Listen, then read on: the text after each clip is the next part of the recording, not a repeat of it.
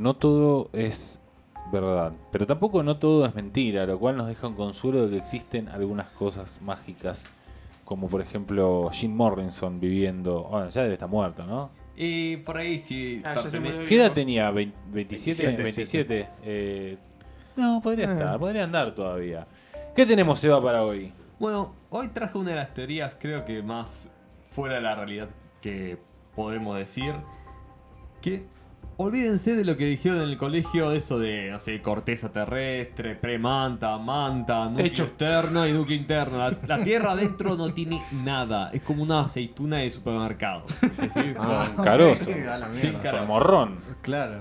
Bueno, la teoría de que, digamos, más que teoría del mito, porque creo que es uno de los mitos más antiguos de la humanidad, eso de la, esa idea de que abajo de la Tierra o dentro de ella hay como Otro- civilización. Tuvimos una conversación hace pocos días con el compañero, con alguien que lo cree. topo. Tipo No hombres topos. todo Sí. es ¿Mentira? casualidad. Oh. Bueno, En Le voy la última le de voy a King, poner el cuerpo, ¿eh? en la última de King Kong avalan esta teoría. Claro. Porque aparte de Exactamente. meter Godzilla, King Kong y un robot gigante, te, te meten la tierra hueca. Titanos del Pacífico también. Bueno, También. vamos a continuar. Eh, bueno, todas las culturas tienen su idea de, bueno, de, de algo. Que hay abajo, hay algo abajo de la tierra, tipo, no sé, el Averno, en la mitología griega, eh, los cam. eh, ¿Cómo se llama esto? Eh, el- ah, se me fue el nombre. Los campos electromagnéticos, los no, polos desviados. es, eh, el Lubergen para los No lo iba a nórdicos. sacar en la Ah, vida. la- la- No, eh, estaba cerca de. Estaba cerca. Sí, sí. ¿eh? El Shambhala para los hindúes. Bueno, todas las culturas nos van a plantear que abajo de la tierra hay algo. Sobre- Chinos. Puede ser. tierra, no, chino. Sobre todo voy a hacer, voy a detenerme en una muy particular que se va a relacionar con otra teoría que va a haber más adelante. Que hace unos cuantos años se encontraron los libros del mal muerto. Estaba ahí específicamente el libro de Enoch. En ese libro hablaba que, había, que habían descendido a la, a la tierra unos ángeles que empezaron a como a reproducirse con los humanos y de esa unión iban a nacer los Nefalen que eran unos gigantes. ¿Qué pasó? Dios no le cabió ni una de esos y los, y los, man- y los encerró adentro de la tierra. Y después mandó una inundación para sellar eh, esos pozos donde había mandado a todos los ángeles y a los gigantes, hijos de su relación con los con, con los humanos. Y ese fue el gran diluvio de, que hizo el arca de Noé. Digamos. Esa teoría se va a ir deformando poco a poco y van a decir que esos ángeles en realidad eran extraterrestres y que esa gran, digamos, eh, eh, digamos como como inundación va a ser como el primer cataclismo reconocido que va a vivir la humanidad. Sabemos que hubo varios periodos de glaciación. y Sí, eso. sí. Y esa idea de que la Tierra es hueco y que está albergando todas esas criaturas que han pasados nos habían como precedido, va a seguir durante toda esta teoría y siempre se va a hablar de eso, de ir hacia el mundo olvidado. Lo va a hablar Julio, Julio Verne, Claro, hay un libro de Julio Verne muy lo conocido. va a hablar Lovecraft, Lovecraft, también. Sí. También. Bueno, eh, vamos a ir ya directamente a lo que es la historia.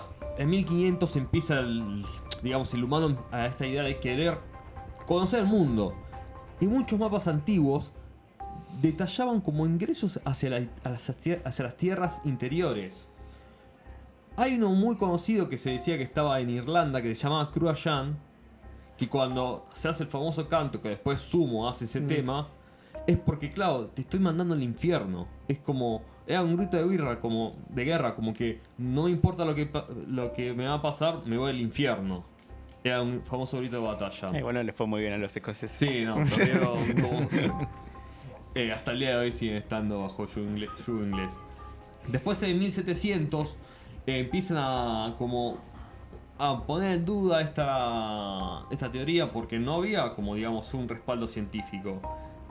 Porque digamos que se había reco- ya se estaba empezando a reconocer gran parte del mundo y nadie encontraba digamos un acceso eh, cierto a este, a este lugar.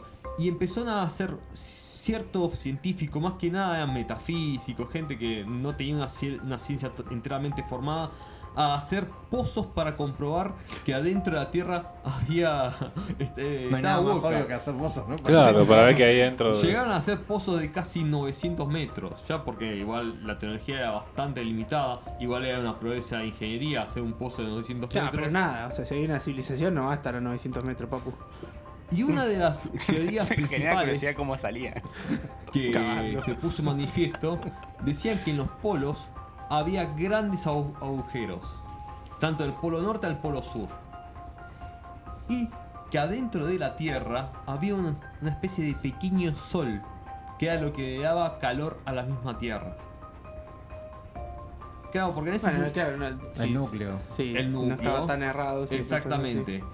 Esta teoría va a ir evolucionando. En 1800 se va a intentar hacer un par de expediciones eh, hacia la Antártida, hacia los Árticos. Hay un libro, un cuento muy, muy bueno de Lovecraft De que habla sobre las montañas de locura, que era una Sí. expedición que iba a hacer lo mismo, que iban a investigar hacia los, No me lo spoilees, que lo estoy leyendo ahora. hacia los polos. ya lo sabe. que Lo- vos lo estás Lovecraft o él. No, no, Ah. Seba sabe que ya lo estás leyendo, porque te conoce. Sí, me estaba preocupando. Lo vamos De a ahí sacó la idea. Dijo, ah, Seba, Seba le está leyendo No, esto. no, voy me a hacerlo". asusta, Sí, me está leyendo en la mente. Hacia 1900 esta idea ya está, totalmente descartada. Y hasta que en la época actual, con las físicas más avanzadas, empieza a manejarse una, una idea de una Tierra, digamos que tiene una, como una creación distinta a lo que se cree, sino que dicen que la Tierra es producto de una co- eh, compilación de asteroides que se fueron como atrayendo a una partícula solar que sería un pequeño sol dentro de la misma Tierra. Entonces la Tierra se mantendría toda compacta gracias a la gravedad que, que, que manifiesta esa, esa pequeña partícula solar. Porque ellos sostienen que la masa terrestre no es lo suficientemente eh, poderosa para generar el nivel de gravedad que se tiene en la Tierra. Y dicen que tiene que ser algo muy aproximado a la fuerza, al campo electromagnético que genera un sol. Ahí está la pregunta de que fuiste a Júpiter a comprobarlo. ¿Cómo Pero esto lo dice un Sí, sí, sí. astrofísico, alguien que estudió o gente en Reddit. No, mi tía. Sí, sí, sí. ¿Tu tía es astrofísica? Pará, pará, pará. Explícalo como para que lo entienda.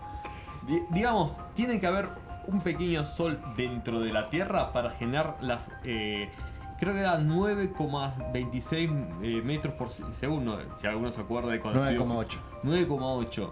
Dice que no alcanza con la masa que hay en la Tierra para generar esa cantidad de. de- digamos, de, De fuerza. de fuerza. Eso porque no está sumando los datos de internet. metro. 9,8 El- Y bueno, y acá vamos a la parte que vamos a traer a unos pequeños amigos de siempre, los reptilianos, Que viven que viven adentro de estos eh, de esta tierra hueca y que según la teoría esta ellos metieron a su mito dentro de la Biblia y esos son los famosos ángeles caídos que están habitando dentro de la tierra. ¿Y cuál es la parte que es verdad de todo esto? Ninguna. Ninguna. No, que es que nadie llegó tan, tan profundo para desmentirlo. Es cierto que hay un núcleo interno del planeta que es, es como muy conocido. Ah, no sé, vos fuiste. No. Hay Bueno, un también en Alemania, que no sé cuánto. No, en Rusia. En Rusia es, que, uno de los agujeros muy más grandes. que dice que llegaron a escuchar sonidos como de Sí, gritos. eso, pero son también. Dejemos, dejemos de mirar los videos de Dross por, Sí, por, sí. por dos años más Perdón. o menos. Pero es cierto, no sé, es- todavía es todo teoría, es decir, nunca, eh, digamos, la ciencia física tiene sobradas herramientas para probar lo que es así, pero, digamos, los, los ojos siempre son lo que prueban todo, ¿no? Es como, Ver- Es verdad, ver la, para la creer. comida entra por los ojos también. Olvídate. Si no, para que estar emplatado. necesito Sí, ver sí, para sí. creer. Totalmente. ¿Esto ha sido todo, Seba? Esto ha sido todo. Interesante. ¿Qué hay debajo de nosotros? Acá por lo menos sabemos que las napas están muy altas. Sí. Alguien tiene que hacer algo. Vamos con una canción y ya nos despedimos.